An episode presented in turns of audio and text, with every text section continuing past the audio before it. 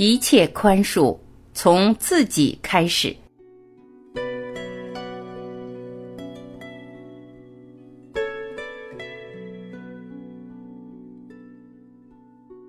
如果你时常陷入颓废消沉、自暴自弃，那么你可能应该认真的思考，你是否在某些层面始终不肯谅解自己。原谅自己的不能原谅，情绪过不去，理性就出不来。宽恕是一个历程，它不是一蹴可就的。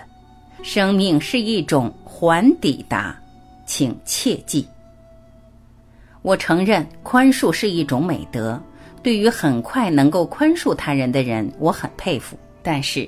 如果把宽恕当作像公民道德那样的规训来实践，恐怕就有问题。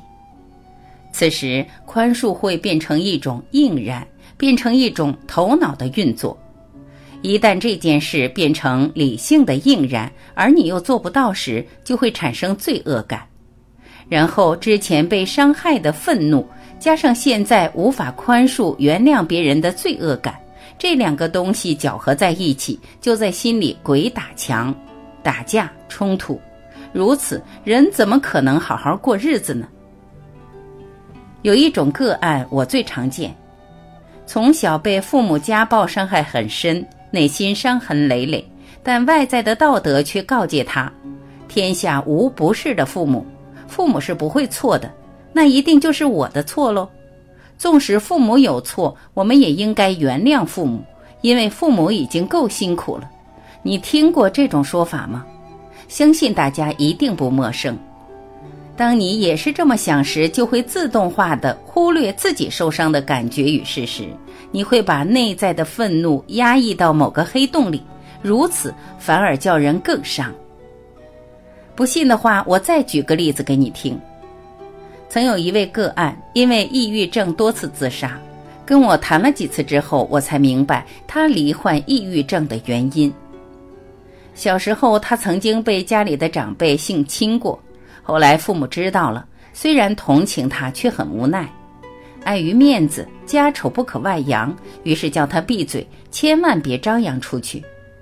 后来母亲带他去教会信上帝，结果更惨。因为教会的牧师为了帮助他不要想太多，努力的要他去宽恕别人，还引用圣经的话：“我们要宽恕我们的敌人，希望他可以忘掉这件事。”结果呢，忘得了吗？告诉你，不可能的。情绪过不去，理性就出不来。生命从来就不是一个理性的运作。如果妄想透过理性的教诲及道德的认知去宽恕一个人，忘掉自己内心的伤，根本是徒劳无功。请相信我，而且当你如此做时，还会出现一个危险性。如前面所说，当宽恕变成一种教条、理性的运作时，我们的情绪愤怒就得被压抑。然而，愤怒是一种很有 power 的能量，你压抑它，它会躲藏在你的身体每个细胞里，找机会攻击你。如果它不是从身体找出口，就是让你心里生病。你听过有一种关于罹患癌症的说法吗？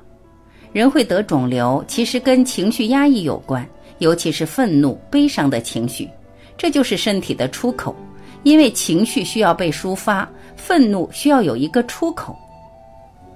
我的个案当中，很多罹患抑郁症的当事人，大多是情绪压抑的高手。治疗方式无他，就是面对情绪。当你否认情绪，其实也在否认自己的存在。隔离情绪，也同时隔绝了我们与自己的连接，甚至与他人的连接。于是人活得茫然空洞，缺乏动力。关闭情绪，等于把自己囚禁在一座黑牢里，不见天日。唯一的救赎之道是打开天窗，让情绪重见天日。认回自己的受伤，认回自己的情绪，永远是疗愈的第一步。所以我绝对不会一开始就跟案主说：“你要去宽恕伤害你的人。”不，请你不要急着宽恕。反过来，如果内心充满怨恨，我会鼓励他把怨恨、受伤的感觉毫不保留地说出来。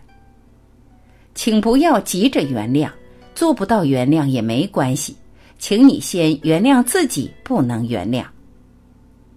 一切宽恕从自己开始，不管是我自己的亲身经验，或是我从案主身上学到的宝贵教训，都让我知道一件事：宽恕这件事是需要时间的。宽恕是一个历程，它不是一搓可就的。生命是一种缓抵达，即使犯错累累，也要学会原谅自己。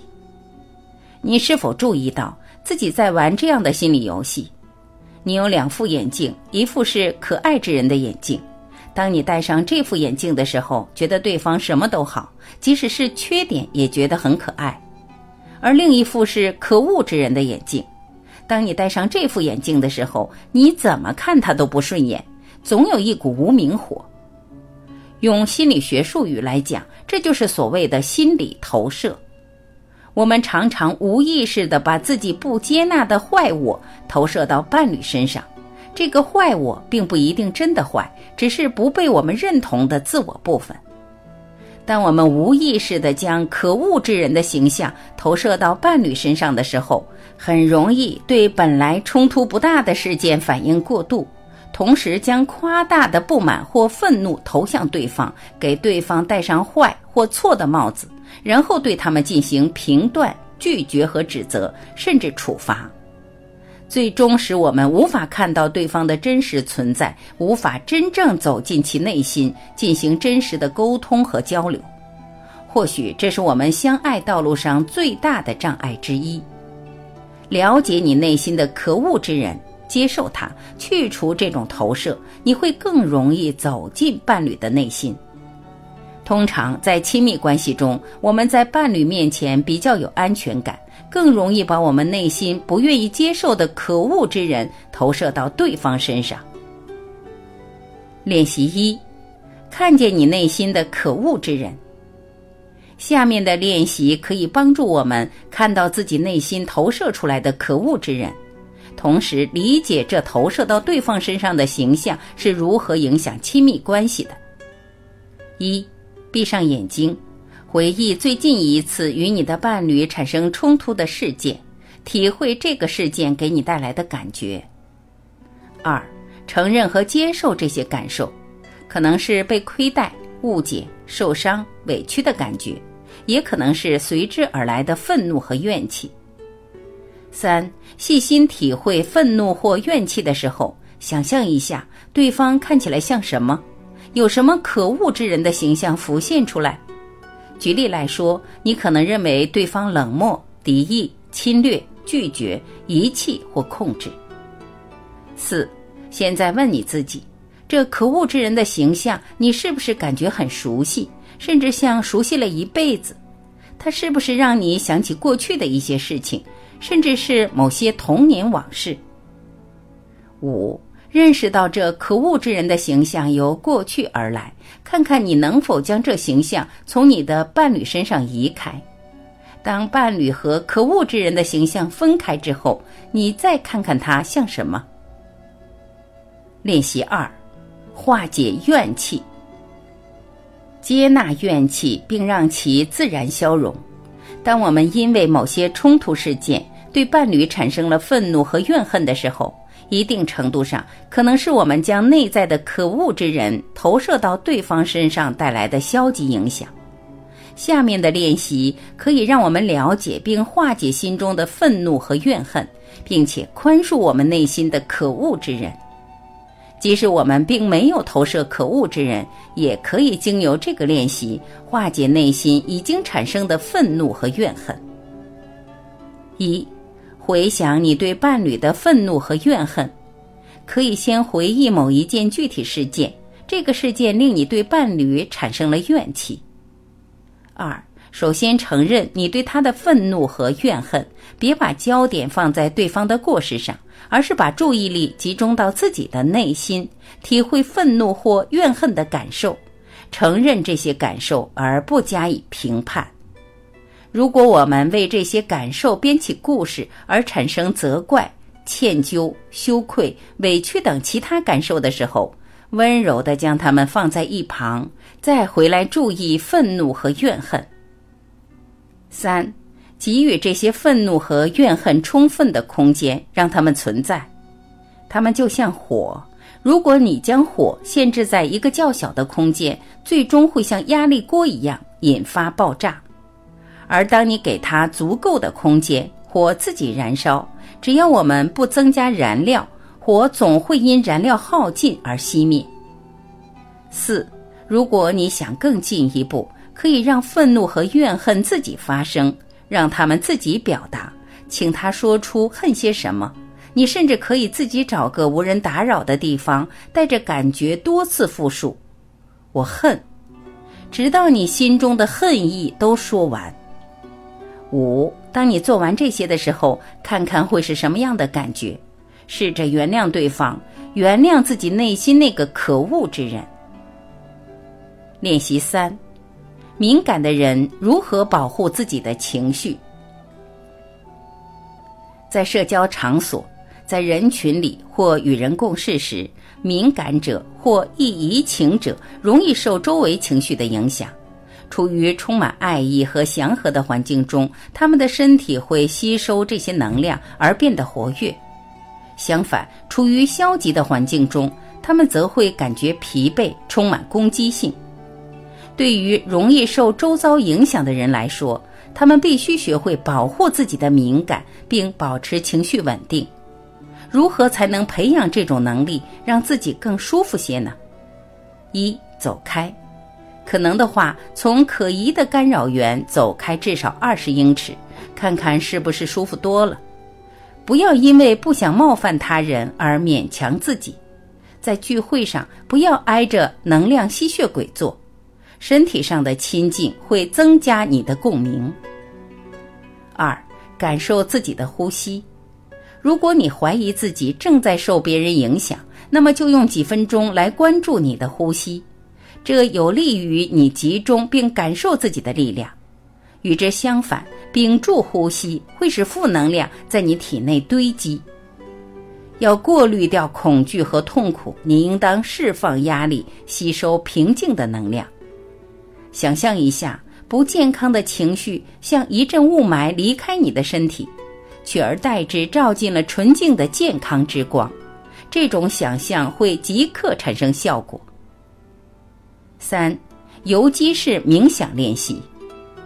聚会之前先冥想一下，集中注意力，感受精神，感受内心，这样你就能变得坚强。如果在某一场合遇到了情绪或身体上的压力，迅速做出反应，冥想几分钟。可以在浴室或空房间进行冥想。如果厕所是公共的，就关上隔间的门。冷静下来，感受积极的力量，感受爱。这种方法成功的帮助我多次从感到颓败的社交场合中解救出来。四，为自己设立健康的范围和界限。与充满压力的人待在一起时，控制聆听的时间，学会说不，在自己与他人之间明确的划清界限。一旦他们开始产生负能量，就将其拒之门外。记住，不就足够了。五、设想身边的保护。研究显示，设想是一种治愈身心的技巧。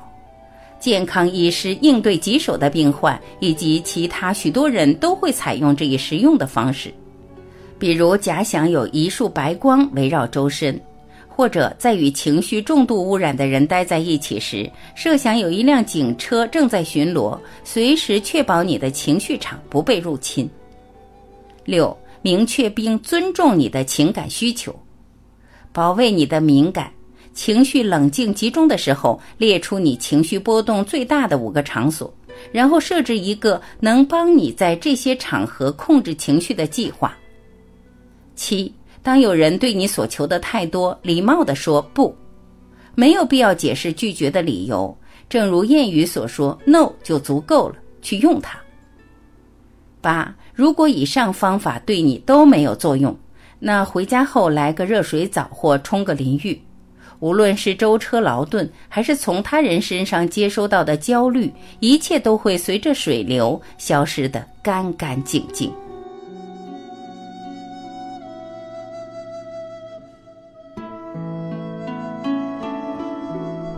感谢聆听。我是婉琪我们明天再会。